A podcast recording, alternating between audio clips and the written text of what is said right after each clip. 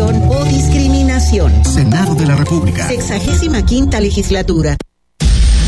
Escucha Imagen Jalisco con Enrique Tucent. De 8 a 9 de la noche, 93.9 FM. Imagenguadalajara.mx. Imagen. Más fuertes que nunca.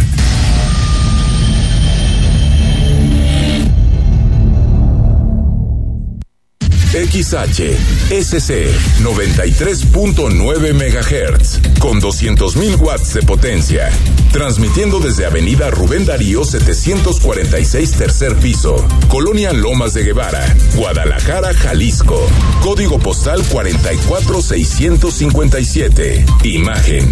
Poniendo a México en la misma sintonía.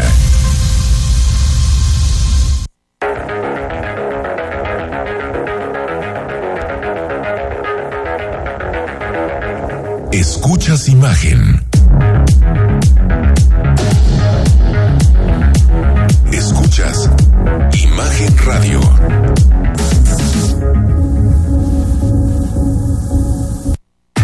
Escucha Imagen Jalisco con Enrique Tucent de 8 a 9 de la noche, 93.9 FM. Imagenguadalajara.mx. Imagen. Más fuertes que nunca.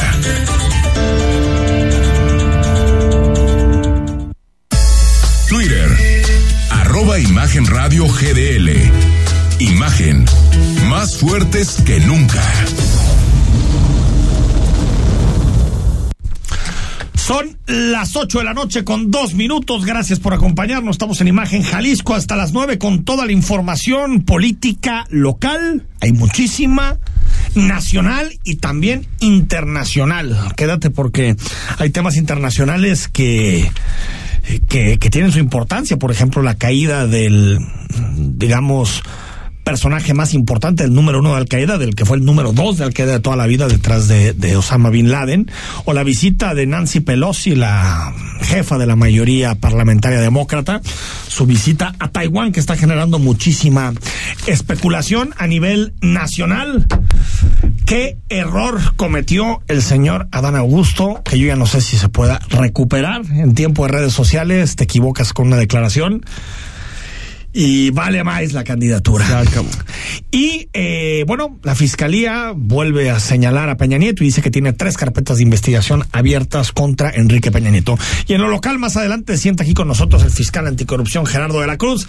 Vamos a hablar de todos los casos, pero especialmente, Rodrigo de la Rosa, de Francisco Ayón, del caso de pensiones del Estado, porque hoy, hace un ratito, fue, ya lo declaró el juez, vincularon a proceso a Francisco Ayón y aparte seis meses de prisión preventiva. ¿Cómo estás? Buenas noches. Así es, Enrique, muy buenas noches. Permanecerá en el complejo penitenciario de Puente Grande. Hoy a mediodía se le dictó esta, eh, esta vinculación a proceso y los seis meses para que la Fiscalía Anticorrupción esté con su con su tema de continuar con la investigación, seguir presentando las pruebas a Ministerio Público y ver si es juzgado o no. No, va a ser juzgado, ¿cómo no? A ver, es que, que pero es que hay quien, ah. también, quienes también han salido de, de, prisión después de los seis meses de la prisión ah, no, preventiva, sí, no, Enrique, en este caso. No, no, ah, no, si va a ser desde sentenciado, luego, tienes si toda va, la razón. Lo correcto es pero sentenciado. juzgado va a ser. De, de, de alguna forma ya está porque lo, inicia lo el que, proceso. Bueno, lo, no, no está juzgado. Lo que definió el, el, el juez es que mientras se hacen las investigaciones y mientras se desenvuelve el juicio, él tiene que estar en prisión. Eso es básicamente lo que definió hoy el, el, el juez. Señor Manuel Baeza, director de Milenio, ¿cómo estás? Muy bien, muchas gracias. Todo muy bien. ¿Qué, qué caso este, ¿no? Ayer estaba aquí con nosotros Héctor Pisano y nos comentó que, que uno de los elementos más fuertes que encontró la Contraloría en su investigación es que Francisco Ayón y personas vinculadas a, la, a, a, pensiones utilizaron un fondo que no debían de haber utilizado y triangularon recursos que no debieron, por supuesto, haber eh, eh, triangulado. Y que eso fue, o eso es de los elementos materiales más importantes detrás de la imputación que hoy definió el juez de control. Sí, y además, bueno, cualquier inversión es un riesgo, pero era evidente que esa inversión era de altísimo riesgo y se tomó la decisión de meter muchísimo dinero ahí. Es, es un error garrafal y va a pagar yo creo las consecuencias Francisco Ayón, uno de los personajes más cercanos a Aristóteles. Impresionante, ¿no? Y, y el PRI no ha hecho ni pío, ¿no? Pues no, porque tío, ¿no? No, no, no hay boletín del prismo Cero. hasta donde yo sé en este momento, pero tampoco hay un posicionamiento en redes sociales Cero. o tampoco hay de algunos ex secretarios del gobierno de Aristóteles en paz descanse que están expresando su solidaridad al respecto, ¿no? Y con esto también se suma O su a- condena. O sí, sea, claro. Pueden ser cualquiera de las a- dos cosas, ¿no? a Antonio Cruz Esmada, que el 14 de abril finalmente Tampoco colmada, ¿no? No, Solamente tampoco con Miguel Castro sí recuerdo algunas muestras de eh, solidaridad, ¿no? que era un proceso un tanto distinto, Totalmente ¿no? distinto, porque en tanto. realidad Castro cayó a la, ca- a la cárcel porque violó las medidas cautelares, pero al ir a un partido de los charros de venía se equivocó, pues, venía pero ser no era candidato. nada, o sea, no tenía que ver con desviar recursos de los trabajadores del Estado. pues, ¿no? Exacto, era rival de, Alfaro, ¿no? entonces también tenía un, conce- un contexto político. Sí, sí, es diferente. Aquí, aquí yo veo muy difícil que alguien vaya a meter las manos por él. Insisto, el error es muy evidente, entonces pues no. Además se supone, o te platican, una cosa es lo que te dicen y otra cosa es lo que te platican. Ajá, ajá. Pues que él decidía que sí, que no, donde sí. O sea, era, era quien realmente eso es algo mandaba. que ahorita le vamos a preguntar al fiscal anticorrupción, que es el que lleva la investigación, eso, y también de quién llegó la idea de invertir en Abengoa. Porque eso es algo como el que eh, lanza la piedra y esconde la mano, ¿no? Cuando uno pregunta, a ver, ¿quién tomó la, la- decisión de invertir en Abengoa? Una empresa quebrada, una empresa en concurso mercantil. Y el gobierno decide, bueno, pensiones, decide meterle 600 millones de pesos en bonos que eran imposible que te regresaran. Pues, ¿quién tomó esa decisión?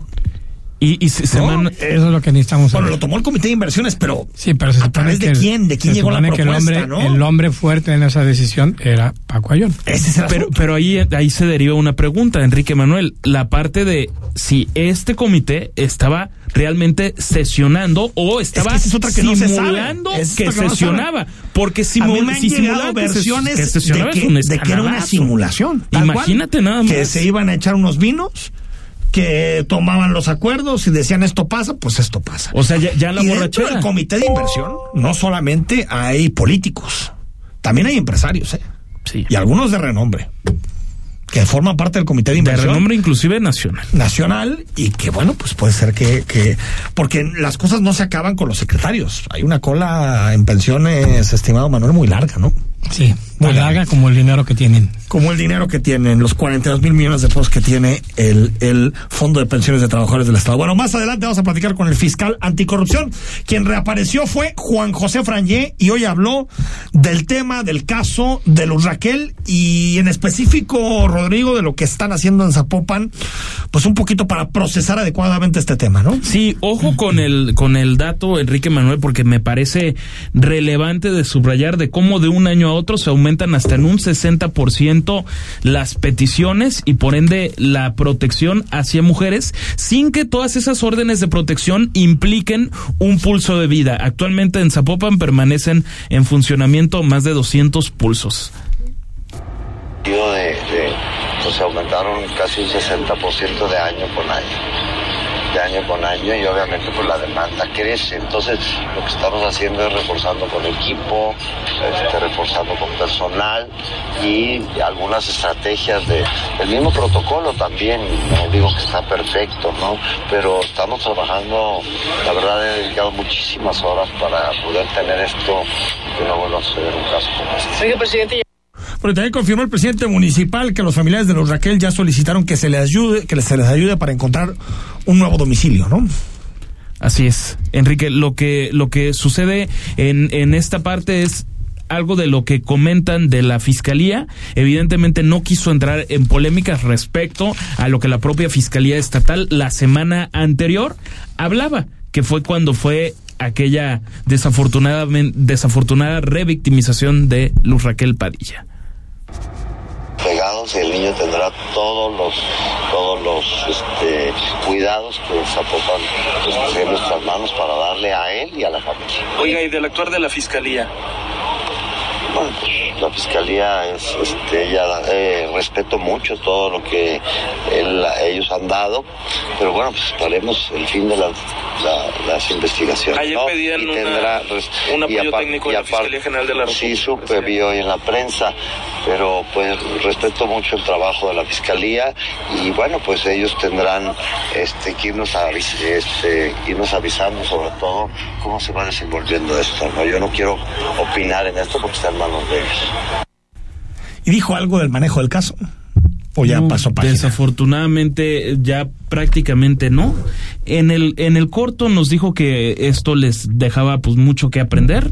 Qué bueno, qué bueno que lo vea Yo creo que pidió como, disculpas, como tal. bien. Ver, ver la parte de, la, ¿eh? de la autocrítica, por supuesto. Se equivoca. Y creo que está reconociendo que se equivocó. Sí, sí, con la claro. disculpa que pidió frente a, a presidentes de, de comisiones estatales de derechos humanos y también, por otra parte, dijo que la. Vaya, este, eh, eh, esta disculpa ya se dio y por lo tanto no la volvería a repetir. No, pues ya. Ayer este grupo denominado las paritaristas que estaban en Palacio de Gobierno querían otra disculpa porque tenía que ser pública. Eso es lo que Y ante ellas, la, solicitud de, Bueno. de ellas. Bueno, pues yo creo que el- en el caso de Zapopan, pues hasta ahí queda, porque ya lo que sigue son las investigaciones ¿no? de la Fiscalía Sí, en la- apoyo la- técnico con la Fiscalía la General de parte República. judicial. Yo creo que yo creo que el presidente municipal eh, hizo bien en disculparse. Sí, sin duda. Yo sí creo que sí le afecta, le afectó Mucho. eh, en lo personal. Sin duda. Digo, lo, lo conocemos poco, pero no, no, no es alguien insensible. Yo creo que como alcalde sí, sí le pesó. Y políticamente también tiene que cuidar su, su imagen. Definitivamente él no debe decidir quién recibe un pulso de vida y quién no y todo. Hubo cambios en, el, en, en esa área en Zapopan. La Ayer Guardia. lo anunciamos. Exactamente. Sí, es hubo decir, un cambio. sí, como ustedes dicen, Sí. efectivamente, pues de que trascendió y de que tiene Sí. que mejorar, seguramente eso es lo que va a ocurrir. Ahí está, ahí está el asunto relacionado con, con, con este eh, tema, que ya queda ahora, Rodrigo, en la cancha de la Fiscalía, y por supuesto en que Zapopan mejore todos sus procesos, sobre todo para definir quién tiene un pulso de vida y quién no. Yo creo que ahí serían. Yo creo que el pulso de vida se tiene que entregar a toda persona que, que lo pida, la verdad. Sí, se, se- se O sea, hablan- porque es que después, tú con la información que tienes puedes llegar a menospreciar el caso. Un ministerio público, un policía, un comisario puede sí, se menospreciar. burocratiza, o si sea, una mujer llega y dice, yo siento que tengo riesgo, denme un pulso de vida, pues se le da el pulso de vida y se En, acabó. en este caso No, también no. El, el alcalde Frangé dijo que podían llegar a ver hasta 700 pulsos de vida, es decir, que vayan llegando po- de, de a poco a la administración municipal. Lo mismo que dijo la semana anterior el propio alcalde Pablo Lemos, hay más pulsos de vida actualmente en Guadalajara funcionando y, y bueno, veremos también, yo creo que la otra parte importante de, de este caso al que se le tiene que seguir dando seguimiento es si la Fiscalía General de la República tiene una respuesta a la Fiscalía Estatal respecto a la parte técnica. No ha habido, ¿no? No ha habido ese apoyo No que solicitaron. No ha habido, ¿no? No ha habido, y no lo ha habido ni con Giovanni, no lo hubo Es cierto, con- tienes razón. No lo hubo con el tema de Del sí, cuatro, cinco, seis de Susana junio. Carreño, Sí, en que cierto. también el presidente habló y todo. No, no trasciende más allá de las mañaneras. Yo me imagino que también la fiscalía dice, yo, yo para qué me meto en estos pantanos, ¿no? Si ya tenemos suficientes casos como para que andar entrando los casos. eh, Desafortunadamente. Bueno, ahí está la sí. petición que hace el Estado. Hoy el secretario de Gobernación cometió un sincericidio que tal vez puede ser explicable cuando uno es funcionario pero no tiene objetivos políticos, pero cuando quiere ser candidato a la presidencia, Sí, decirle a una mamá de desaparecidos que no confía en ella, pues sí, yo creo que es una frase demoledora. Yo creo que incluso, Manuel, comparable con aquella de Murillo Karam de, Ya me cansé. de Ya me cansé, ¿no? De ese estilo. Yo creo que va a marcar en los próximos meses, en las próximas semanas, los objetivos políticos del secretario de eh, Gobernación. Bueno, escuchamos un poco cómo es el audio. No sé si viene la interacción. Sí, con claro. la- bueno, Eh, escuchamos la el interacción. audio. Yo le, nosotras como mujeres este, mexicanas le solicitamos de verdad que nos reciba, que platiquemos. Ya, le- ya estoy Ay, platicando con informal. ustedes. Pero queremos un documento firmado y sellado, no Yo le voy, a ver señora, ¿usted confía en mí? Ay, la verdad yo no confío en nadie. Bueno, pues yo tampoco confío en usted. No, y le voy a decir que yo, Esto soy una madre de a una ver, desaparecida. a ver. Y por eso mismo no confío Este es de en las autoridades. Yo necesito papel por eso. Con firma y sello. A ver, No yo le voy a firmar y le voy a enseñar lo que yo, este, Creo- usted y yo quedemos. Pues tiene toda la razón la señora, ¿no? Eh, Vaya regalo. Si uno quiero que me reciba y me reciba bien, no aquí a media calle, quiero que me reciba bien, y quiero un papelito, claro, donde diga a qué se compromete, ¿no? No, bueno, está clarísimo. Eso es bastante normal. Yo creo que la reacción del secretario de Gobernación es un poquito de ardido, ¿no? Es una Así como cuando dos niños, no, yo más que tú, no, tú eres más tonto me- que yo, no. Nada más como contexto, me, me parece que este, este colectivo en la Ciudad de México estaba bloqueando la, la instalación de la Sí. Secretaría de, Gobernación. Lo, lo hizo por espacio de dos horas hasta que finalmente aparece Adán Augusto López y se da lo que justamente acabamos de Sí, escuchar. lo marca, ¿no? Sí, yo digo, es una respuesta a bote pronto de un político que está discutiendo con otro político medio en corto, ¿no? Oye, yo no Sí. confío en eso, yo tampoco. Pero no con la un Pero no con una, con una madre de una víctima de desaparición. Yo creo que Eso es... va a salir en la mañanera mañana, ¿eh? Y yo, eh, Tiene que. yo no sé si López Obrador va a respaldar en este caso a su secretario de Gobernación. Yo creo que va a decir que se Yo equivocó. creo que sí. Yo Lo ya sé que se equivocó. ¿Tú crees que lo va a respaldar? Sí, va a decir que, que, el Que es una buena momento persona, y que en realidad que- luego la recibió y le, algo, algo. Y en una de Se esas va a desviar. Y en una de esas Puede puede sacar a personajes del pasado, por ejemplo, lo que tú ya decías, Enrique, de, de Murillo Caram. Sí, ¿no? De que por qué Ya no no, somos hablaban iguales. cuando exactamente ver cómo lo- lo- cuando cómo lo liga con Calderón, dijo ya me importante". cansé Sí. es que todo lo termina ligando Tiene con Felipe talento, ¿no? Calderón Tiene talento para llegar para allá. no sin duda Bueno, antes de irnos al corte, el presidente calificó de acertada su estrategia antiinflación. Hoy se dieron los datos. Más alto, Rodrigo, los que calculamos la semana anterior que discutimos el tema. Pensábamos que se habían gastado 450 mil millones de pesos en subsidiar la gasolina. Pues no. No. Van 590 mil millones de pesos en el subsidio Ya de la se acerca gasolina. Los 600. Y esto es agosto. Apenas estamos empezando agosto. Esto dijo el presidente sobre su estrategia para combatir la inflación. tomamos decisiones a tiempo y que eh, fue acertado destinar un subsidio para que no aumentara el precio de las gasolinas. Acuérdense ustedes y debemos todos recordar, no olvidar que apenas en el gobierno anterior, y esa era la mentalidad que prevalecía, habían gasolinazos y hubo un secretario de Hacienda aunque parezca increíble, que llegó a decir que no se preocupara la gente. Bueno, un secretario de Hacienda que fue Carsten, ¿no? creo que fue Agustín Carstens el que dijo que la, la mayoría no tenía no tenía vehículos verdad Sí, sí fue Carsten, ¿no? No recuerdo. No, no recuerdo. Porque que ahorita lo... lo, lo- también lo- sabes quién fue Ernesto Cordero fue No, el que Ernesto dijo que había familias que 6,000 vivían pesos. con seis mil pesos Pero fue lo de los que se 6,000 puede vivir con seis mil pesos la- Ahora, lamentable también Yo creo que en, en una cosa tiene razón López Obrador y es que sin esto la inflación estaría en doble dígito. ¿eh? Eso es cierto. sin esos 600 mil millones para el tema de la gasolina Sí. Sí pues estaría en doble puede ser que la sí. inflación. No sé, hay que, hay que comparar qué, qué es mejor o qué es peor. Pero la realidad es que si no subsidias la gasolina, esto estaría totalmente Pero, Enrique, ¿qué- descontrolado. dónde quedó el- otra cosa? Otra cosa, Rodrigo, es si ese subsidio generalizado es lo adecuado.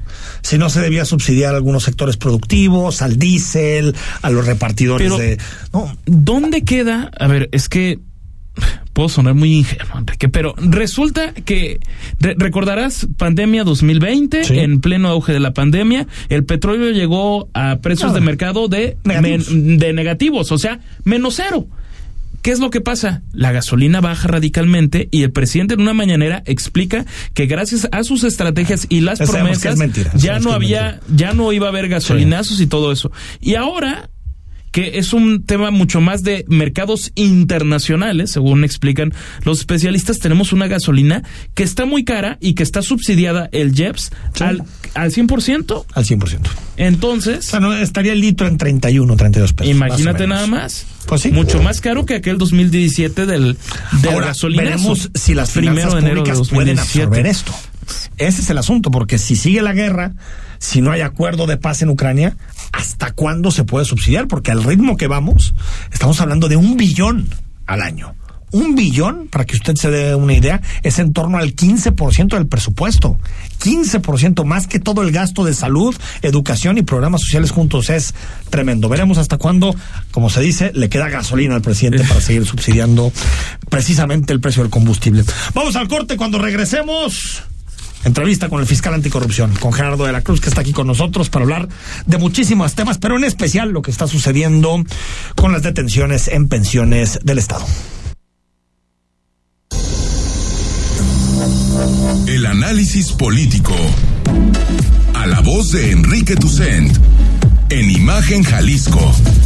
Regresamos. Habla Mario Delgado. La llama de la esperanza ilumina el corazón de cada vez más mexicanos y mexicanas. En junio pasado ganamos cuatro estados más y ya son 22 entidades gobernadas bajo nuestros principios de no mentir, no robar y no traicionar al pueblo. Morena crece en favor de los más pobres para que sigan subiendo los salarios y para que no regresen los gasolinazos. Gracias por tu apoyo, por seguir atreviéndote a cambiar para que juntas y juntos sigamos transformando nuestra patria. Seguimos. Amor con amor se paga. Morena, la esperanza de México.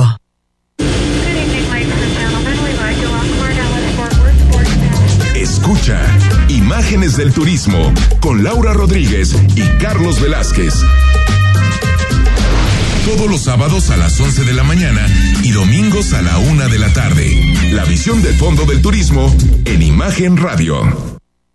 Entrale al debate para la reforma electoral en los foros de Parlamento Abierto para la Reforma Electoral. A partir del 26 de julio tendremos foros en los que se debatirán los temas en cuatro bloques. Sistema electoral, instituciones electorales, sistema de partidos e inclusión y diversidad electoral. Foros de Parlamento Abierto para la Reforma Electoral. El debate me representa. A partir del 26 de julio. Cámara de Diputados, Legislatura de la Paridad, la Inclusión y la Diversidad.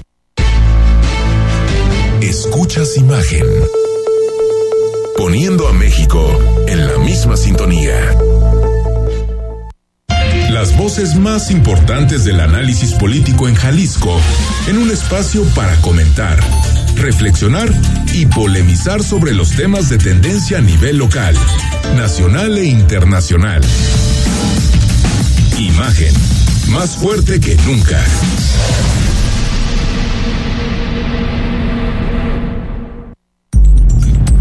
Estás escuchando Imagen Jalisco con Enrique Tucen. Facebook, Imagen Radio Guadalajara. Imagen, más fuertes que nunca. 8 de la noche con 22 minutos. Recuerda que cada semana te regalamos un libro. Esta semana se va El baúl de los recuerdos de Rigoberta Menchú en coautoría con Dante Llano. Escríbenos WhatsApp 3315 638136 y también escríbenos y mándanos tus preguntas para Gerardo de la Cruz, fiscal anticorrupción, que ya está aquí en la cabina de Imagen Radio. ¿Cómo estás, Gerardo? Muy bien, con el gusto de estar con ustedes y como siempre agradeciendo la oportunidad de platicar con el público.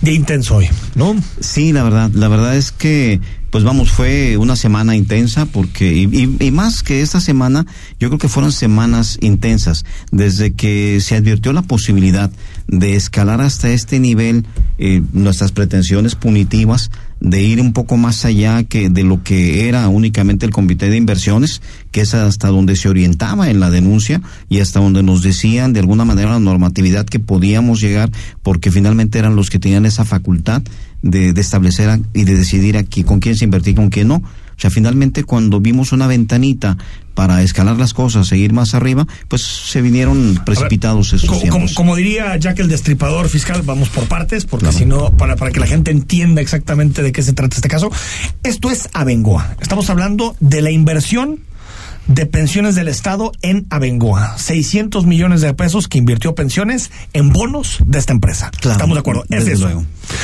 Se tomó la decisión de invertir en pensiones, perdón, invertir en Abengoa. Eh, se tomó la decisión en el comité de inversiones. Sí. Que en donde no estaba Francisco Ayón, el ex director, eh, eh, más bien el ex presidente del Consejo de Administración. Pero, ¿cómo llega Francisco Ayón a todo este embrollo, a todo, a todo este tema? Francisco N. no estaba en el comité de inversiones, él era el secretario de educación, pero a la vez también era el presidente de consejo de administración en otras dependencias. entre otras, efectivamente en CIAPA, pero también en, en educación. Y esto quiero comentarles que no es un tema que nosotros estamos trabajando en estos meses o en este año. ¿eh? Eso es un tema que nosotros tenemos ya un par de años trabajando de manera intensa, En particularmente, en sí, pero particularmente el tema de Bengoa, porque el, el tema de pensiones, vaya, nos ha dado mucho trabajo y lo pudiera separar en tres sectores. Pensiones para nosotros son inversiones operadas de una manera incorrecta, las, el tema de inversiones. Otro tema serían compras a sobreprecio y otro es tema lo de también medicinas, sobre todo, medicinas efectivamente y otro tema serían eh, las famosas pensiones doradas. Entonces, aunque tenemos otros temas más pequeños de, de pensiones, porque tenemos otros, ¿eh? Tenemos, vamos, irregularidades en contratos de arrendamiento, tenemos muchas situaciones que tienen que ver Pero con pensiones, gordos, pero esos son los gordos. Esos son los tres temas que más llaman la atención. Entonces, pensión nos ha dado trabajo y no, vamos, no hemos dejado de atenderlo en estos cuatro años ya que tenemos, porque finalmente tenemos personas vinculadas por tema ya de, de medicinas y tenemos personas vinculadas también que tienen que ver con las, con el otorgamiento de pensiones. Entonces, esos temas se han venido atendidos, claro, son temas, si ustedes quieren, menos mediáticos. Los temas fuertes desde el punto de vista mediático de pensiones son las inversiones. Y las inversiones, en efecto, lo de Abengoa son más de 600 millones de pesos. Pero tenemos otra también muy grande que es transportes marítimos, Marítimos, mexicanos. sí. Entonces, tenemos tres grandes carpetas de inversiones. Y esta carpeta en la que tenemos estas vinculaciones es la primera de las tres que judicializamos. Entonces, Pues seguiría otra. transportes marítimos y cuál otra. Eh, tenemos otra de otra de, de Abengoa también. Lo que pasa es que Abengoa se dividió en fondos de pensiones y el CEDAR, el sistema de ahorro para el retiro. Que es el este fondo Que es que efectivamente. no debieron de haber tocado. Que no se debió entiendo. haber tocado. Y que también una parte de la investigación tiene que ver con el uso de ese dinero. Claro, desde luego. Sí. Entonces, en- de esas dos grandes inversiones que se dan con Abengoa, CEDAR y pensiones del Estado, judicializamos una carpeta. Judicial, fue la primera en la que en la que podemos llegar hasta este momento, hasta quien fuera el presidente de ese Consejo de Administración. La segunda carpeta está próxima a judicializarse también, la que tiene que ver con Abengoa.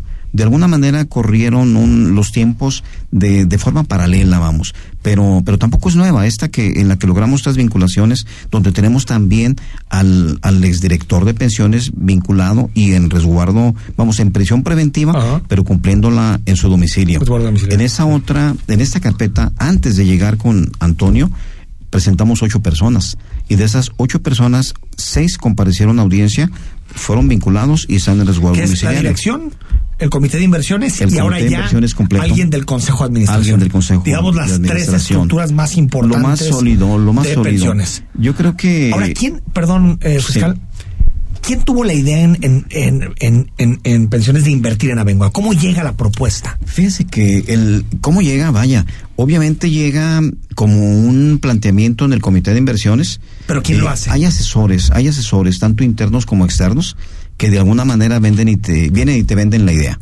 Entonces hay asesores que, que dicen, oye, es conveniente por aquí, y se, obviamente ese Supongo que hay intereses externos que se acercan a este comité de inversiones y dicen, oye, invertamos acá, hay Entre- intermediarios, porque eso que de pronto llegue una, no, tenemos brokers, desde luego, hay mucha gente queriéndose ganar comisiones. ahí está. Desde luego, eso es O sea, algo sí natural. ahí, ahí tiene que ver mucho el tema de los brokers. Sí, claro, desde luego. Hay gente que trata de ganarse comisiones y son los que los que proponen algo.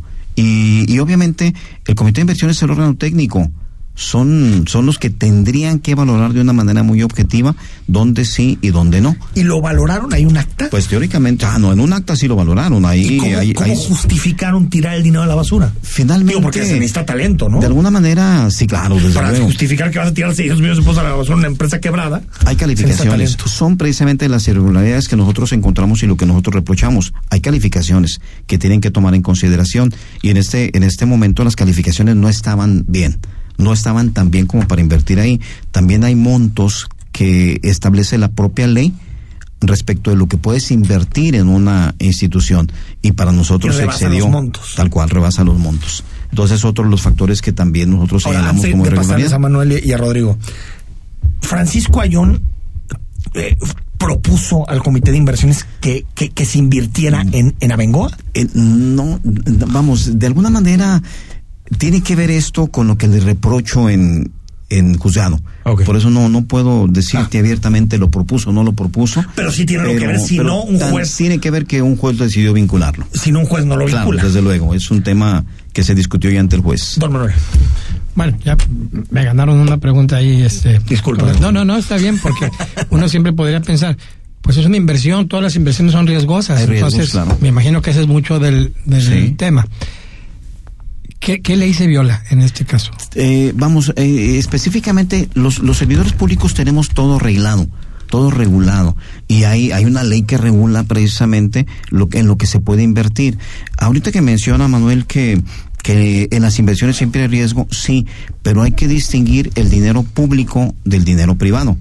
A lo mejor yo soy inversionista que tiene dinero y que, y que vamos, soy muy audaz. Y apuestas Soy muy audaz y apuesto y voy por todo aquí. Y a veces gano ganas y a veces pierdes. A veces gano y Las a veces pierdo. pirámides, los en mecanismos este- y entonces a lo mejor yo puedo decir, vaya, esta empresa ahorita está quebrando, pero tengo información de que se va a levantar y si ahorita yo compro a cinco pesos, invierto todo mi dinero y dentro Sí. de un año va a valer 50 pesos. Pero esto, ahora, ¿no? fiscal, Pero si esto es tú- dinero Si público. tú, eh, incluso en dinero privado, fraudeas a tus socios y les dices, Claro, vamos a invertir en esto, también es corrupción. o sea, lo que me también, refiero es que también, desde luego. también con dinero privado Desde puede haber corrupción, pero, ¿no? O sea, hay pero mentira vamos, detrás. aquí mm, tendríamos que atender inclusive a lo que nos dice la sabiduría popular, ¿no? O sea, la sabiduría popular cuando te dicen que no puedes poner todos los huevos en la misma canasta, ¿a qué se refieren? O sea, que no puedes invertir todo lo mismo. ¿no? Sí. Entonces, aquí, aquí en esta ley de, de disciplina financiera, pues te maneja montos que no debes rebasar. Tú no puedes rebasar tal porcentaje del, del fondo que tienes para invertir, no puedes rebasar, rebasar pones ese en riesgo porcentaje. la- y si tú lo los excedes, ¿no? claro, si tú lo excedes, pues tienes un problema. Y entiendo, pero antes de que te pregunte, Rodrigo, que la última ley que se aprobó aquella en el sexenio de Emilio González, eh, todavía le puso más candados. Sí, claro, desde Y luego. profesionalizó, o supuestamente profesionalizó. Y solo antes que pregunte, Rodrigo, ¿están grabadas las sesiones? Eh, para nosotros grabadas, conocer las sí, deliberaciones. Sí, hay, sí están grabadas, sí están grabadas. De hecho, ¿Tú- y tú las pudiste ver? Específicamente eh, audio. Audio. Audios. Audios, hay audios de estas sesiones. Efectivamente, están transcritas y grabadas. Ahora puede ser que hayan acordado atrás y después van y simulan en, en la. en ¿no? realidad son muchas de las formas en las que se opera. Muchas de las formas en que se opera son así. Señor de la Rosa.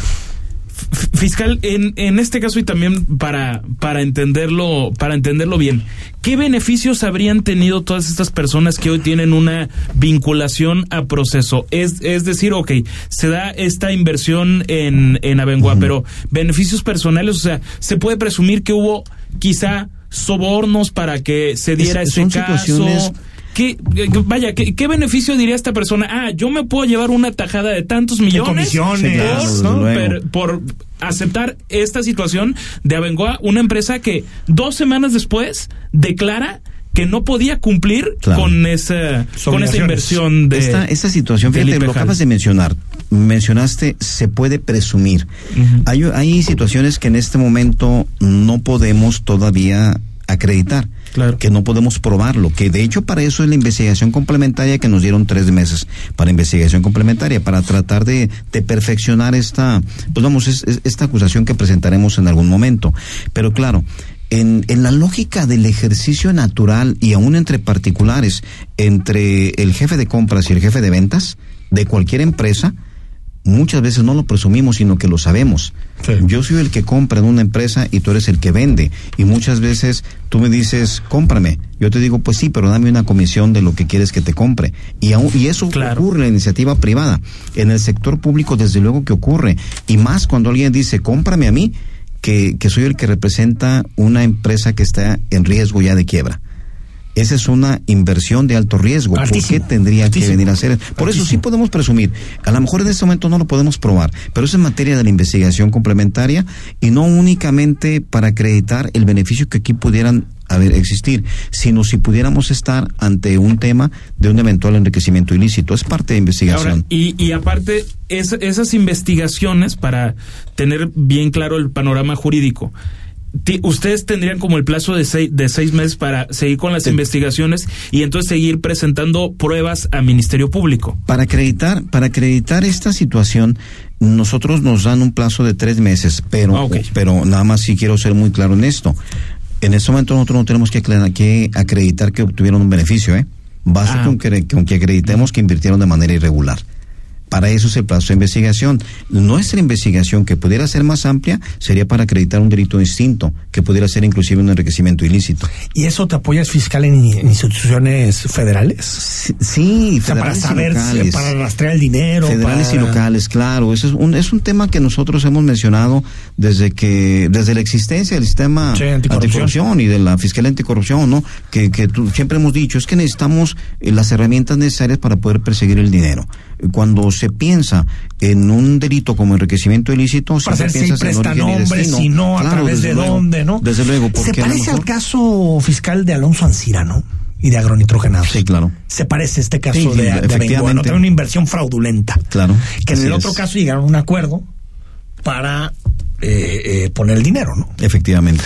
Y, y sobre este caso entiendo, fiscal, y esto es un Vox Populi que lo dice todo el mundo desde la semana pasada, que eh, funcionarios de, exfuncionarios de pensiones señalaron a Francisco N., para decirle en términos correctos. Eso es lo que se dice. Eso es lo que se en dice. Los, en los corredores. Pero ese criterio de oportunidad es habitual en muchas investigaciones en materia de corrupción. Eh, créanme que criterios de oportunidad en México no ha habido muchos.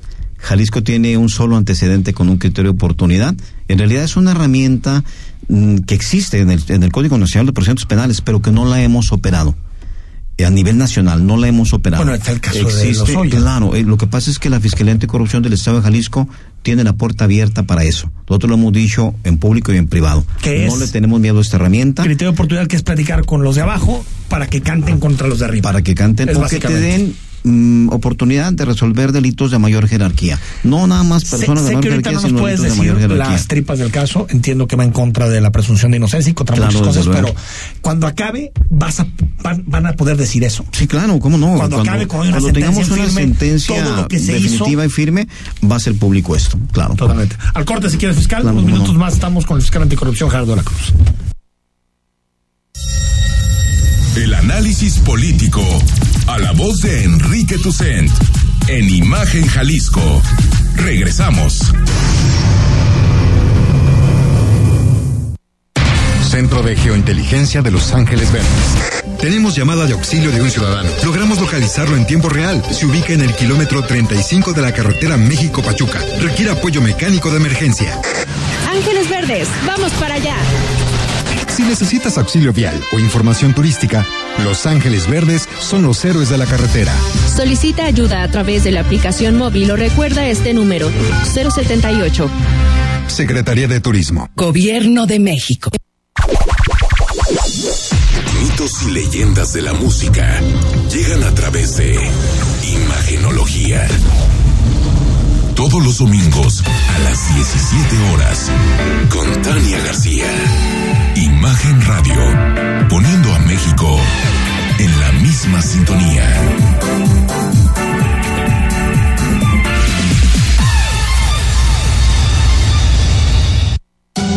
El sábado, 4 de la tarde, escucha lo mejor de ¿Qué tal Fernanda? Con Fernanda Familiar, la periodista de vida, en Imagen Radio.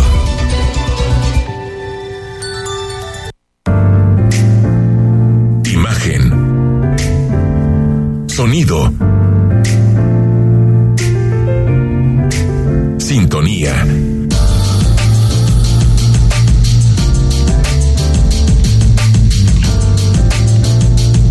Poniendo a México en la misma sintonía.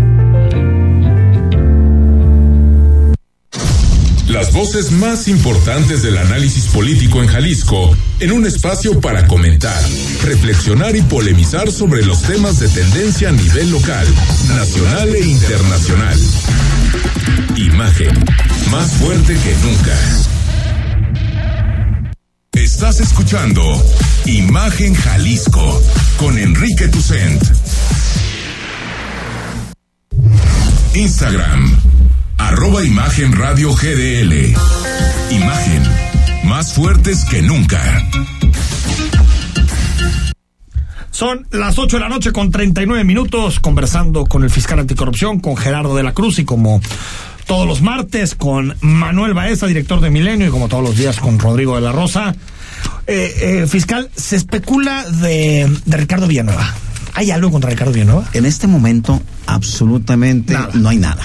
En este momento no hay nada. La verdad, yo, yo escuché y leí alguna nota, pero, aparte me no impresionó nada. porque se hizo un gran debate Sí, claro. el viernes, creo que fue. Sí, sí, claro. De un trascendido. Sí. O sea, no había más que no, un no, de trascendido. Es ¿no? que el propio Ricardo Villanueva se el- montó. Por eso, pero lo que me refiero es que era un trascendido que después se hizo escuché- una nota, ¿no? Exacto. Escuché una persona mm, relacionada con la Universidad de Guadalajara que dijo expresamente, de los datos que obtuve en una investigación que realicé ayer, viene para acá. Y yo cuando escuché dije, ah, caray, ¿platicó conmigo o dónde investigó o dónde recabó los datos? Porque el, si en la fiscalía no hay... Si una si yo- investigación que el fiscal de corrupción no conoce. si yo- exactamente, yo dije, si yo no sé nada de eso, no sé dónde investigó. Pero que quede claro, no hay nada contra Ricardo Villanueva. En nada. este momento no hay nada. O sea, yo no tengo ninguna en un denuncia en contra de él. quien sea. No tengo ninguna Pero en denuncia este en contra de él. no En este nada. momento no hay una carpeta abierta en contra de él. Absolut- Ni se le menciona en ninguna de las carpetas que tenemos vigentes. Uno, otro de los elementos para, para también pasar a otro de los casos de corrupción que estás investigando, fiscal, el dinero. ¿Se puede recuperar el dinero? Eso es muy difícil. Muy difícil, Eso ¿no? es muy difícil. ¿por qué? Porque son inversiones. Son inversiones. Ahora, el pensar, aún en ese aspecto de lo que mencionaba, se presume que pudo, que pudo haber una comisión. Ok, perfecto. ¿Qué porcentaje sería esa comisión? De esos, en este momento, doscientos y tantos millones de pesos, de la totalidad de Vengo, 600 millones de pesos. ¿Qué porcentaje pudo haber sido? ¿Entre cuántas personas quedaron? ¿Dónde están los bienes que se adquirieron? Claro, eso es materia de lo que nosotros estaremos investigando. Pero el gobernador sí es lo que tenemos más ser, quiere, ¿no? Tenemos que ser muy Aquí nos lo objetivos. dijo ayer también Pisano, que nos dijo, Sí. vamos por el dinero, pero también Sí, se ve muy pero tenemos que difícil. ser muy objetivos. Hay cosas que, que nosotros pretendemos lograr. Porque la empresa puede decir, nosotros dimos el dinero, ¿no? La ¿Dónde empresa en este momento está en suspensión de pagos, está en un proceso no mercantil que al cual le tocará algo al Estado de Jalisco desde luego. Pero, pero son situaciones que, que sí tenemos que ser muy cautos en lo que pretendemos. usó el dinero para hacer negocios. Entonces, si quebró, pues no hay manera de recuperar. Ah, ¿se, se sabe, eh, fiscal, si Abengoa apoyó electoralmente a través de dinero, por ejemplo, al PRI? De hecho, no, no, vamos, el- la, la investigación que tenemos nosotros en este momento está enfocada particularmente en los servidores públicos que llevaron a cabo la contratación irregular. De Bengoa sabemos eh, las condiciones eh, jurídicas que está en el aspecto mercantil. Pero no es, De- no, o pero sea, no, no presuman que puede ser lo de Odebrecht, No es algo que apoyó tenemos- para después recibir contratos. No es algo que tengamos nosotros en, En este momento, momento identificado. Eh, fiscal, ¿por qué está eh, eh, mm, Felipe Tito Lugo? ¿Por qué está detenido? ¿Por qué está en prisión preventiva? Vamos, él, él lo tenemos en una carpeta distinta que la es Comisión una Estatal del Agua. carpeta que tiene que ver con la Comisión Estatal del Agua, donde, pues vaya, también hubo una serie de autorizaciones de, de contratos que se llevaron a cabo por diversas cantidades. Ahí él es el primero de esta carpeta que tenemos. El, con él, vamos, inclusive esa carpeta tiene más de un año judicializada Mm. también. De repente son temas que ahorita están, se puede Explotando. decir, tronando. ¿Por Porque qué? ya hay resoluciones porque- directas de los ah, jueces. porque ya tenemos, vamos, pero esa es una carpeta judicializada desde hace más de, más de un año. Porque tiene que ver con algunas autorizaciones que se dieron en 2013, pero fueron 2013, 14, 15. 2013. Claro, desde luego. O sea, estaba empezando el Entonces- sexenio de Aristóteles. Entonces Sí, ahí que era más cercano. traemos- marzo es que son 2013 de inició el 15 y sexenio 16, de abarca varios años esa carpeta. Y judi- judicializamos primero la más vieja porque podríamos correr el riesgo, el riesgo de que prescribiera. Y después complementamos con otras personas más. en este momento vamos en contra de cuatro personas. Eh, cuatro personas que, pues de alguna manera, eh, desafortunada no acudieron a la audiencia inicial. Y derivado de esto, pues gestionamos y obtuvimos órdenes de aprehensión que se han estado trabajando y finalmente se ejecutó una orden de aprehensión en contra de Felipe N. Y Eh, eh, se él, le formó él- la él aprobó esos gastos. Él, él aprueba, mm, son diversas cantidades. Son diversas cantidades. Ahí hay la, la, ca- la cantidad más baja que se autorizó, porque son diversos aspectos, es de 19 millones. Hay otra de 70 y tantos millones de pesos y otras de 107 millones de pesos. Él está en la de 70 y tantos. ¿Para qué? Eh, para inversiones, más, más bien contrataciones con medios de comunicación. O sea, campañas de publicidad, digamos. Campañas de publicidad, así es. ¿Y, y este dinero se usó? Bueno, ese es el tema, que en este momento no está acreditado el, el que se haya justificado ese gasto de una manera A adecuada. través de que de, de dónde se emitieron los las campañas. Claro, desde luego, cuáles fueron en realidad las campañas que se hicieron para las diversas instituciones que, que de las cuales salió ese dinero. Ahí el hombre fuerte de comunicación en esa parte del sexenio era Alberto Lamas. Bueno, mm, yo no lo tengo presente en, en comunicación, sino como jefe de gabinete. Pero era el director de comunicación, Sí, fue- ¿no? En lo esa fue en una época, ¿no? lo fue en una Porque época, después fue Gonzalo. Sánchez, pero primero Sí. fue Lamas, ¿no? Sí, sí, lo fue en una época, así es. Pero, pero vamos, en este momento nuestra carpeta se enfocó ahí también, hasta con el, el director y con algunos de, de los de, de los de abajo inmediatamente, los primeros mandos superiores. Quienes mandos estaban superiores. encargados de esas cosas. Claro, desde luego. Y él en este caso, El Tito Ligo, sí, sí de firmó com- estas cosas. Sí, claro. Ahí Autorizó sí este tenemos tipo de una gastos. autorización acreditada. Ahí tenemos autorizaciones acreditadas. sobre este tema. Rodrigo. Híjole, o si no pasar tema, a- al, de, al de desarrollo social también que eh, no sé en qué acaba, si, si ya acabó, si no ha acabado. Pero el de la Ese política es- social y las Ese es otro tema con exsecretarios. exsecretarios que han sido los casos más polémicos. ¿no? exsecretarios, efectivamente. E- En ese asunto estamos, mm, ya presentamos, eh, no, estamos en espera de una audiencia intermedia.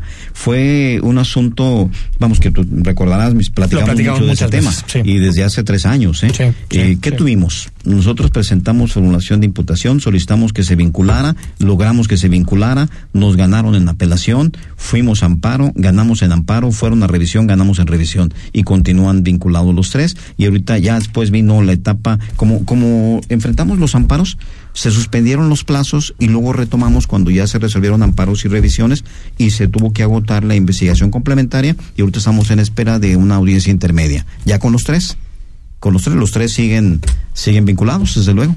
Siguen vinculados a proceso. Entonces, tres exsecretarios vinculados y dos, bueno, un director de, de, de la CEA en prisión preventiva. Tenemos cinco exsecretarios Cinco vinculados, dos en prisión vinculados. preventiva y tres en, que tuvieron resguardo domiciliario en su momento. En su momento Antonio llegamos a Cruces. tener otra prisión preventiva, recordarás, pero duró una semana y salió. Entonces ahorita son Antonio Cruz Esmada como secretario de, de salud y es Fra- Francisco Ayón y entonces el que finalmente el 25 de enero de 2020 según tengo registrado se salió tras permanecer una semana en, en prisión fue Miguel Castro, ¿no? Miguel. Él salió por haber violado una Medida cautelar. una medida cautelar, ¿correcto? Sí, lo que pasa es que Él entró en prisión por cuando haber- llevamos por haber cuando fuimos en contra de esos tres exsecretarios, la medida cautelar que se solicitó en su momento fue un resguardo domiciliario.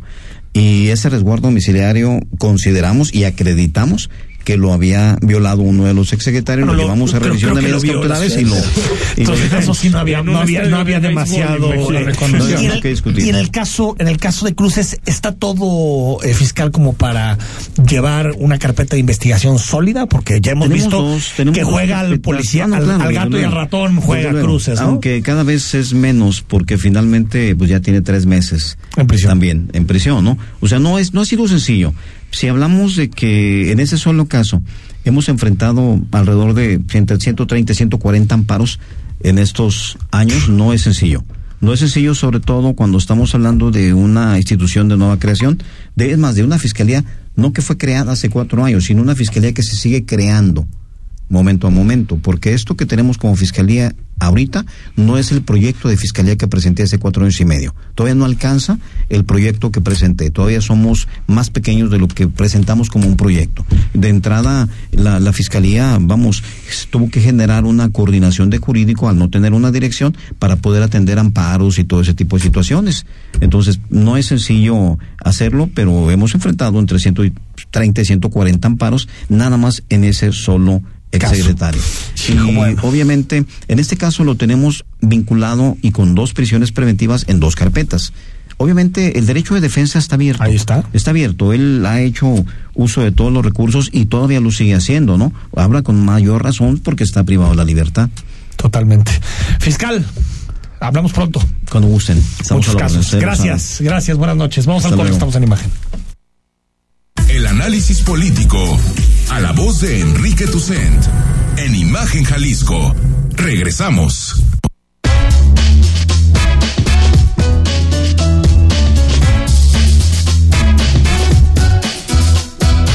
Señora, señor joven y señorita,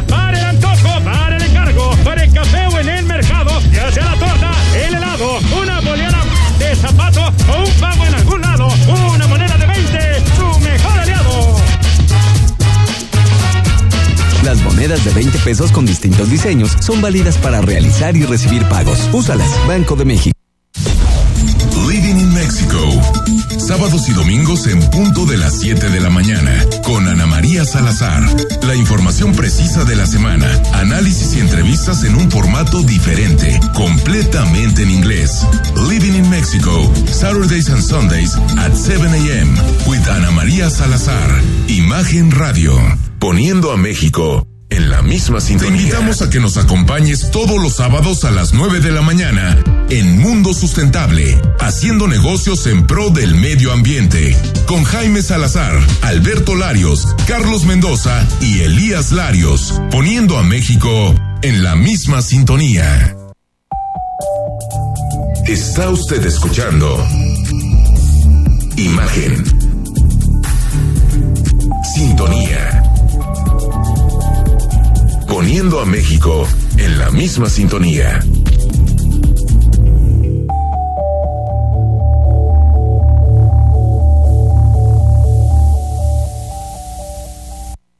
Las voces más importantes del análisis político en Jalisco, en un espacio para comentar, reflexionar y polemizar sobre los temas de tendencia a nivel local, nacional e internacional. Imagen más fuerte que nunca.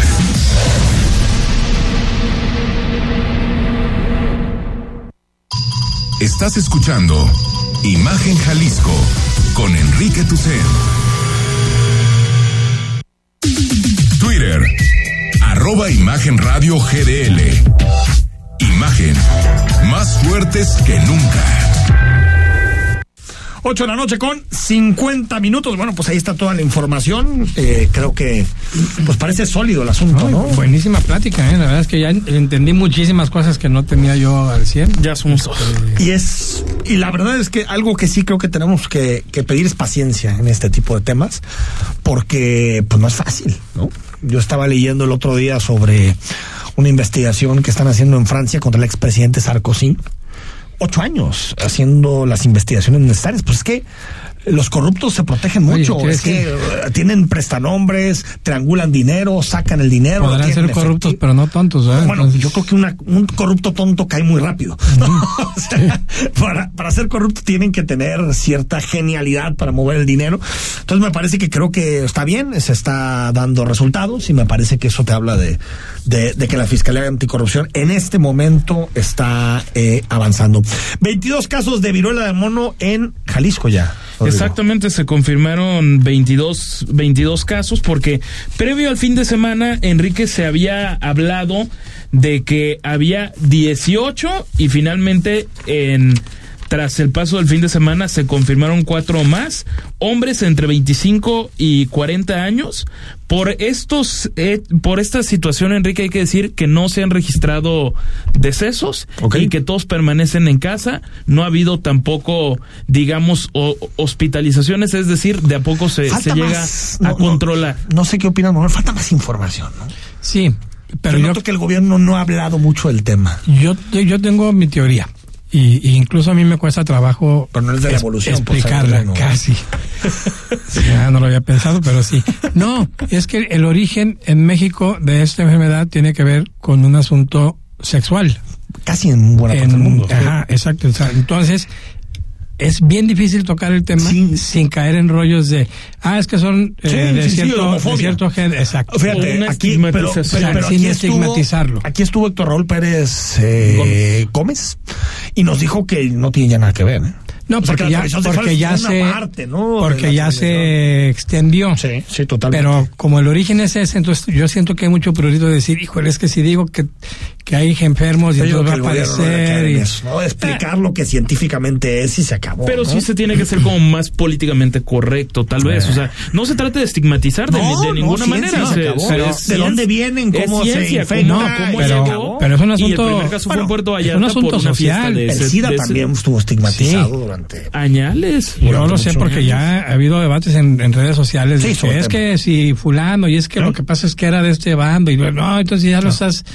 Ese es el problema. Pero la mejor forma de quitar ese tipo de fetiches, estereotipos, es a través de información clara y contundente. Jalisco es el estado con más casos a nivel nacional confirmados. Me parece que son en 11 los estados donde se ha confirmado un al, menos algún caso de viruela de, de mono. Bueno, y el, la Fiscalía General de la República sostiene, amagó otra vez a través de su cuenta de Twitter de la, de la FGR, que tiene investigaciones abiertas en contra del expresidente Enrique P. Así, así Qué que, bueno. N. PN. con, con base en denuncias presentadas por las autoridades hacendarias, hacendarias, perdón, se está integrando una carpeta de investigación por lavado de dinero y transferencias internacionales ilegales, todo lo cual requiere dictámenes periciales, hacendarios y fiscales. ¿Cómo se nota que hay elecciones en el Estado de México, Rodrigo Manuel, no? Está clarísimo, ¿no? Entregas el Estado de México, una vez que lo entregues, una vez que ganemos, archivado el asunto. Y nosotros nos olvidamos gracias. de la bonita vida que te hacen Madrid. Y a otra cosa, Nos mariposa. olvidamos de la Yo, bonita como vida no voy a armar te teorías, mi teoría es que todos estos recados no son para Peña Nieto, sino para los empresarios que mueven Para el dinero para el México, PRI y para el Estado duda. de México. para todo su ecosistema, digamos, que está relacionado con la hegemonía del PRI en el Estado de México, ¿no? Y bueno, en, en- en dos temas internacionales antes de irnos. Qué bueno que no son iguales. ¿Quién? No, no, no. Peña Nieto Ah, y López. Obrador, bueno que no son No, iguales, porque no. imagínense si fueran iguales. Bueno, llegó Nancy Pelosi, la presidenta de la Cámara de Diputados de Estados Unidos, llegó a Taiwán. Ha habido mucho, mucho debate sobre este tema porque la política de Estados Unidos con Taiwán, que es una, un país eh, eh, semi-independiente, diría yo, eh, pues Taiwán se quiere mantener independiente, China siempre ha considerado que es parte de China, De su ¿no? Y, y Estados Unidos siempre ha tenido una política como de neutralidad. No reconocemos del todo a Taiwán, pero tampoco queremos que anexione a Taiwán.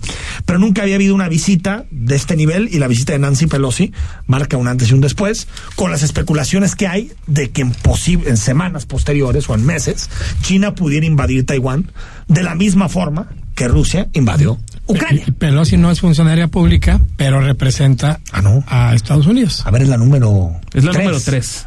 O sea, es la el presidente Sí, sí, sí, digo, cuatro, pero no es. Presidente, vicepresidenta, secretario de Estado y, y la presidenta de la Cámara, ¿no? Sí, sí, y el sí, cuatro. la, la- la El cuatro, cuatro, Digamos o sea, que es una representante popular a Y diferencia es de representante de. Estado. De Estado. Es que es la Pero sí, de la pero- Cámara de Diputados. Pero es ¿no? una representante popular No, por eso, por en el sistema político ver, estadounidense. tal- tal ¿no? por eso va chinos- ella y no va el vicepresidente Ah, o por a alguien. lo que los chinos reaccionaron fúricamente. Fúricamente. Bueno, Imagínate que la, la tensión entre. Estados Unidos y China se ha recrudecido en los Y- últimos y- años y por estos supuesto. son, son ganas de mandar mensajes de decir. Y Biden, y Biden tiene un. Los demócratas siempre han sido percibidos como menos duros con China. En, en, en, en, en la opinión pública de Estados Unidos, y creo que es un mensaje de Biden de cara a las elecciones de noviembre. Señor de la Rosa, gracias. Será hasta mañana. Gracias, Ma- Manuel, muchas gracias. Muchas gracias a ustedes, por buenas venir. noches. Soy Enrique Tucen, mañana miércoles estamos a partir de las 8, como todos los días, en Imagen. Buenas noches. Escucha Imagen Jalisco con Enrique Tucent de 8 a 9 de la noche 93.9 FM Imagenguadalajara.mx Imagen más fuertes que nunca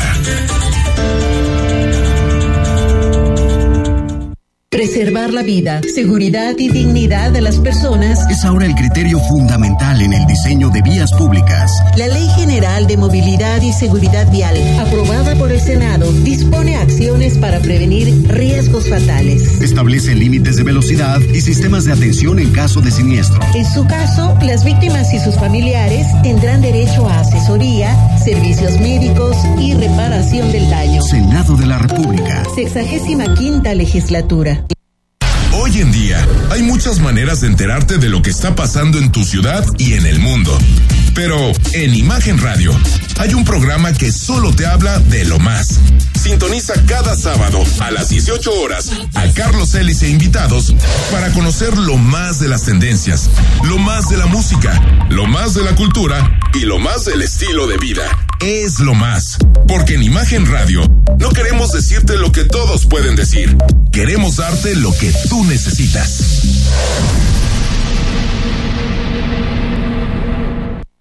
El sábado, 4 de la tarde, escucha lo mejor de ¿Qué tal Fernanda? Con Fernanda Familiar, la periodista de vida, en Imagen Radio.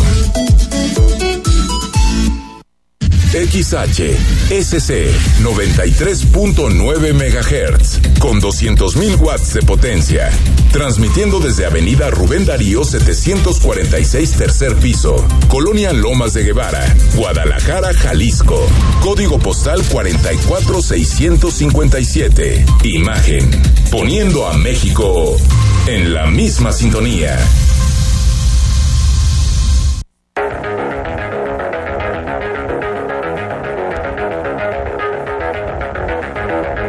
Escuchas imagen. Escuchas imagen radio.